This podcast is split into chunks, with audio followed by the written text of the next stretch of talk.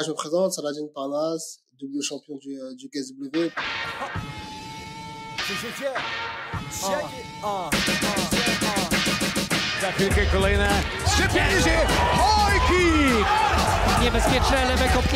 Będzie lewy cios. Saladin! Bonjour à tous, je suis super content de vous recevoir aujourd'hui avec euh, un invité très très spécial. J'ai Saladin qui est euh, aujourd'hui avec nous.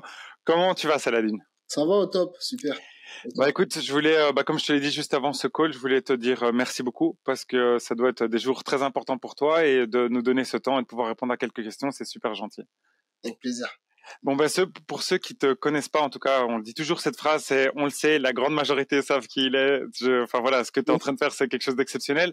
Mais on pense aussi à ceux qui découvrent le MMA et pour nous, c'est de pouvoir euh, donner un maximum de visibilité à ce sport. Donc pour ceux qui te connaissent pas, est-ce que tu pourrais te présenter? Bah, je me présente, Saladin Parnas, double champion du, euh, du KSW dans une grosse ligue. Partie de- des cinq plus grandes ligues euh, mondiales. Donc, euh, donc voilà. Et euh, j'ai commencé les MMA euh, à 11 ans. Euh, je suis né à Aubervilliers, j'ai grandi à Aubervilliers. J'ai commencé ma carrière professionnelle à l'âge de 17 ans. Entre temps, j'avais fait beaucoup de combats en amateur. Et euh, je suis arrivé au KSW à, à 10-0. Et euh, puis après, je suis devenu le plus jeune champion du- de l'organisation. Après avoir enchaîné euh, quatre combats, euh, quatre combats, quatre victoires. J'ai été champion du KSW à l'âge de 21 ans. Puis après, j'ai été double champion à l'âge de 23 ans ou 24 ans à peu près. Et là, j'enchaîne pour une, pour une troisième ceinture. Un truc à Ce qui jamais est oublier. incroyable. Ce qui est vraiment incroyable. On va essayer, on se lance des, on se lance des grands défis. Ouais. Donc, euh, je combats dans 10 jours exactement à peu près. Ouais, 10 Ouais. jours. Donc, euh, voilà, ça va être, euh, ça va être un, un gros Ça va être un gros, gros, gros challenge, ouais. Ouais, Et donc, du coup, quand tu commences, en fait, euh, on va reprendre depuis le début. Donc, tu commences, mais euh, il y a beaucoup de gens qui le savent maintenant. Le MMA est légal depuis pas aussi longtemps que ça. En tout cas, euh, En France. Pas... Ouais, en France, exactement. Donc, comment est-ce que tu as fait pour pouvoir euh, débuter le MMA avant que, avant que ce soit euh, possible? Bah, avant, euh, avant, on appelait ça le pancras en France. Ouais. Ça veut dire que euh, c'était comme du MMA, sauf qu'il n'y avait pas de frappe au sol. Mhm. Donc, j'ai commencé, euh, j'ai commencé par là. Après, j'ai eu la chance euh, d'avoir euh, mon coach euh, Stéphane Choufourier, alias, euh, alias Hatch, qui était le Ouais. premier organisateur des MMA euh, en France. Ouais. Donc, il organisait beaucoup de, beaucoup de combats. Et à cette époque-là, il y avait des, il y avait des gros noms qui, euh, qui passaient dans ce circuit-là. Mhm. Et euh, j'ai fait partie de ce circuit-là aussi. J'étais euh, champion des Contenders. J'étais le plus jeune champion des Contenders à 17 ans. Ouais. Et après, j'ai enchaîné à une ceinture au 100% fight, ce qui a, ce qui a décollé ma carrière. Mhm. Et après, euh, j'ai fait plusieurs combats en Chine. Et, euh, à l'Open Beatdown, j'en ai fait un. Ouais. Et puis après, j'ai signé euh, au KSW à l'âge de, à l'âge de 20 ans. Et depuis, Je sais que tu en as fait en Belgique aussi avant d'aller en Chine. J'avais, vu ça. Et euh, c'est ça, ouais. Et donc, je, j'avais plusieurs questions parce que là, euh, du coup, tu combats pas, t'as pas tellement combattu en France parce que le KSW, c'est plus la Pologne. Est-ce que, comment est-ce que tu t'es euh, senti euh, Est-ce que ça a été facile pour toi d'aller dans une, dans une, euh, enfin, dans une fédération euh, en, en, en Pologne? Euh, l'intégration, ça a été, ça a été facile. Après, moi, euh, j'ai, euh, j'ai créé un bon, un bon engouement là-bas. J'avais créé mon, mon public parce que le MMA c'était pas légalisé en France. C'est-à-dire que j'étais déjà, j'étais déjà champion, euh, j'étais déjà champion de- d'une grosse organisation avant la légalisation euh, en France. Ouais. Donc, euh, j'avais créé un peu mon, mon public là-bas. J'avais un, un grand, une grande, une grande fanbase là-bas. Donc, euh, Mhm. Donc voilà. Et après, ça a Ouais. suivi en France quand le MMA a été légalisé. Ouais. Bah, le public m'a, m'a suivi aussi en France. Donc, euh, donc Ouais. de deux côtés, donc de deux côtés, je suis, je suis bien. Ok, bah là, du coup, tu vas te, te battre contre euh, ben, euh, un combattant euh, local qui est euh, invaincu. Et enfin, juste pour que les gens comprennent, parce que c'est vraiment exceptionnel, je, je, je vais juste faire un petit résumé. Donc, tu combats dans une catégorie, pas une, mais deux catégories en dessous. C'est ça. D'ailleurs, je crois que ton dernier combat, c'était au mois d'août, si je me trompe pas, dans cette catégorie-là. Là, je me rappelle plus trop des dates, mais, mais à peu près, à peu près, à peu voilà. Euh, donc du coup, euh, déjà avoir une différence, donc quand on, on passe en 70 kilos, c'est déjà pas mal. Mais là, en plus, tu passes de 70 à 77, et le 77, c'est un gros 77 qui va probablement être aux alentours de, de 90 kilos euh, lo- lo- lors du combat. Donc c'est comment est-ce que tu vas faire? Parce que euh, par rapport à ton poids, d'habitude tu devais cut pour pour pouvoir être dans la catégorie d'en dessous.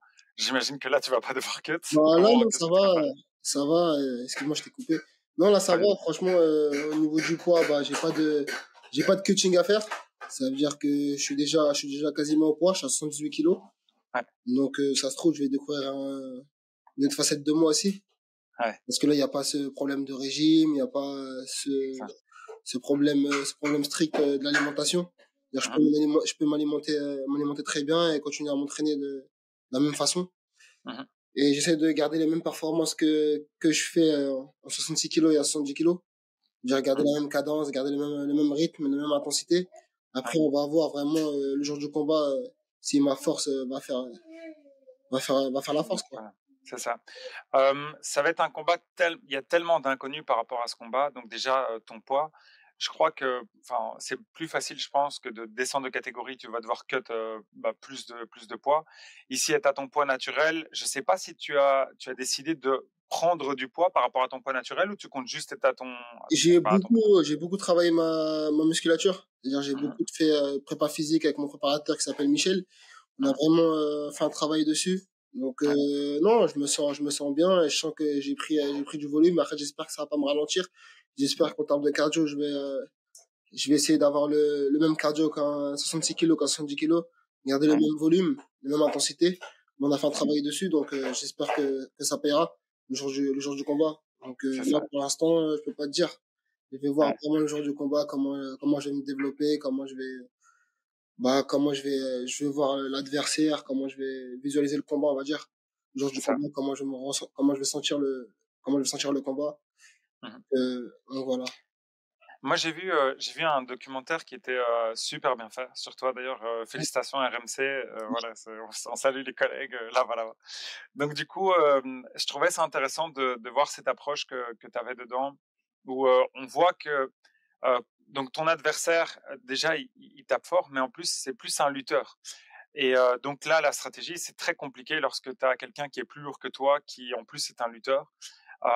Donc, est-ce que tu comptes jouer sur ton cardio pour pouvoir essayer de faire durer le plus le combat? C'est ce que je comprenais pendant, pendant le documentaire. Enfin, bien sûr, ce que tu peux nous révéler, est-ce que, ce que tu, tu, tu Non, moi, ce que, euh, ce que je vais essayer de faire, c'est euh, bah, travailler tout, euh, tous les domaines, hein, tous les domaines. Après, je vais essayer de, je vais essayer d'éviter le, le corps à corps maximum parce que je pense qu'il a plus de force quand même, plus de Ouais, force c'est que moi, normal. C'est normal. c'est euh, normal. parce que c'est sa vraie catégorie. Ouais. Mais euh, je vais essayer, je vais essayer. En tout cas, euh, ici, j'arrive à, j'arrive à, à, à surpasser des, des, des gros mecs de ma, de ma caté, de la catégorie de 67 kilos. Donc, euh, je vais essayer de, d'être fort sur tous les domaines, hein, tout simplement. C'est ça. Et le, euh, est-ce que donc j'ai vu que c'était la première fois que tu serais underdog. Est-ce que c'est une situation qui te plaît? Est-ce que ça te motive? quoi, un Underdog, pardon, c'est quand euh, tu n'es pas favori. Donc euh, c'est la première fois qu'on dit que, enfin d'habitude tout le monde te met toujours favori lors de tes combats. C'est la première fois que bah, c'est un vrai challenge et c'est pour ça que c'est incroyable que tu que tu le prennes.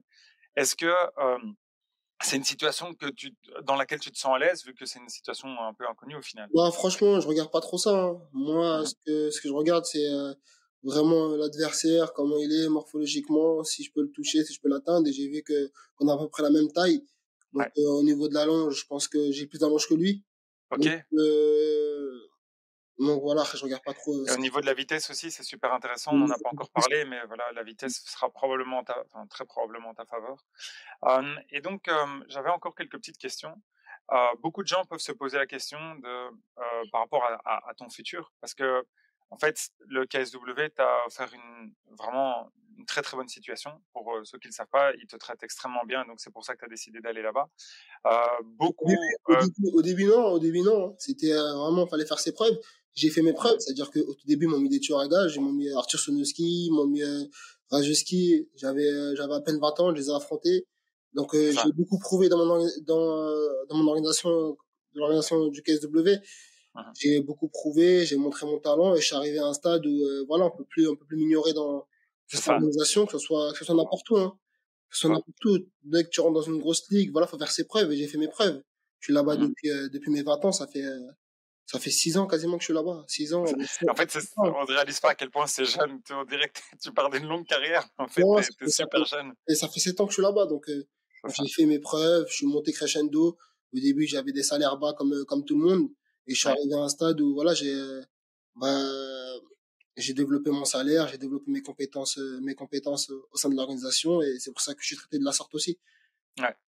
Et il y a, y a euh, une personne, enfin il y a un combat que j'aurais bien aimé voir qui malheureusement n'a pas eu lieu, c'est euh, c'est celui de Gamrot euh, qui était le champion. Donc puis après tu avais été un, intérimaire. Moi j'aurais trop voulu avoir ça. J'étais trop curieux d'avoir bah, de savoir ce que Moi aussi. tu vas penser. Tu vois, ah c'est aussi un combat que tu voulais. Je... Ouais, bah, en fait pourquoi c'est pas fait? Parce que en fait lui t'es champion de la catégorie et donc mmh. du coup ils ont fait une ceinture intérimaire entre pour Shimansky on va dire parce que euh, Gamrot voulait pas défendre la ceinture.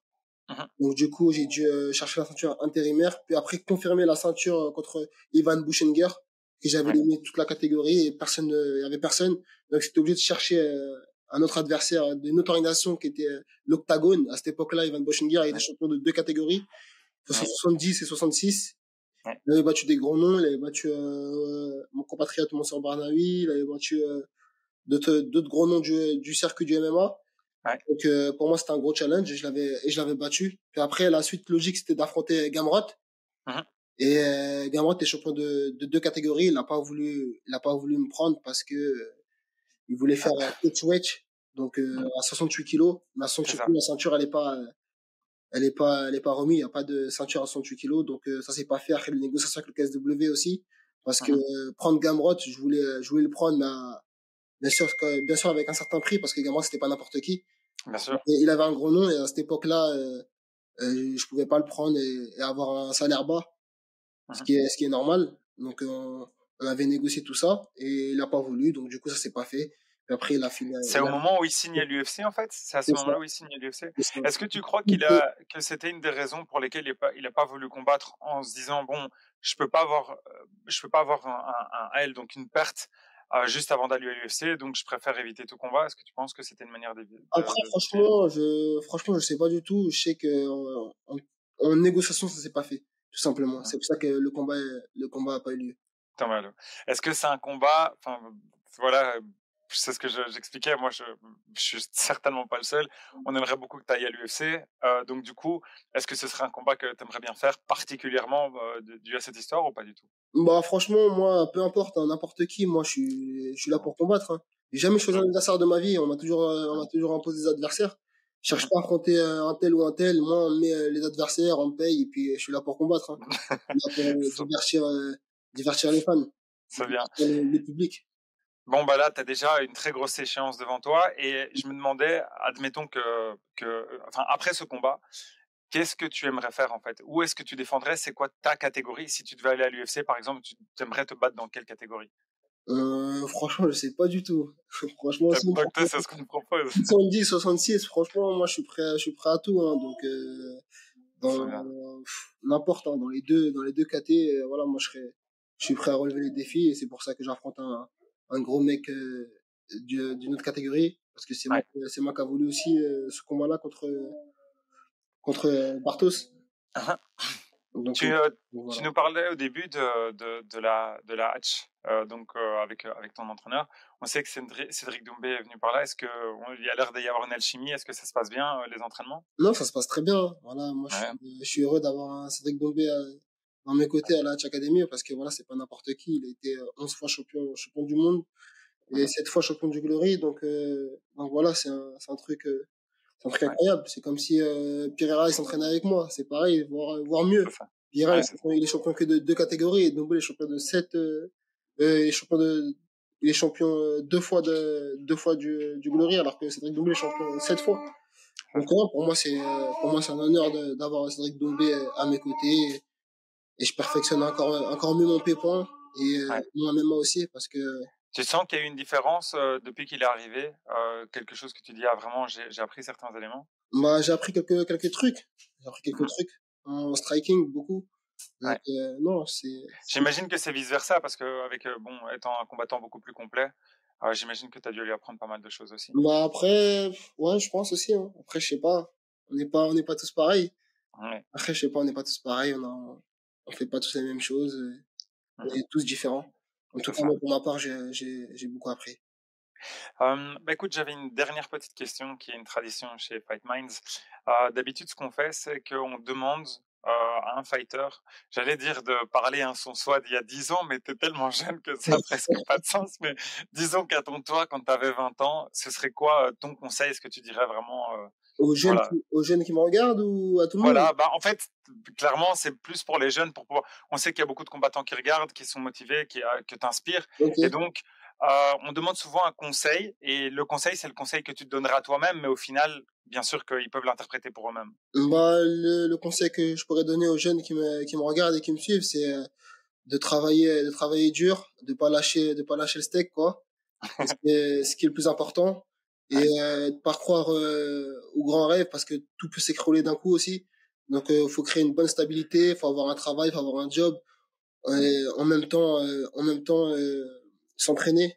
Parce que voilà le MMA financièrement c'est compliqué. C'est vraiment les tops du top qui qui gagnent un, un bon salaire. Et pas tous. Donc ce que je conseille le, le mieux c'est de travailler dans les dans les deux sens, avoir un job et se se maintenir se maintenir en forme et enchaîner les combats le plus rapidement possible. Que ce soit un amateur, que ce soit un professionnel. Merci beaucoup. Et je vois aussi que, enfin, je, je l'ai entendu, on entend euh, un enfant dans, dans, ta pièce, j'imagine que la famille aussi, ça, c'est ça. Donc du coup, euh, voilà, moi je voulais juste te dire au nom de toute l'équipe de Fight Minds qu'on est, on est bien sûr à fond derrière toi. On va regarder le combat, on en parlera très certainement, et euh, on va te souhaiter euh, bonne chance et merci beaucoup pour, pour ton merci. temps. Merci Saladin. Merci, Ciao. top. Ciao.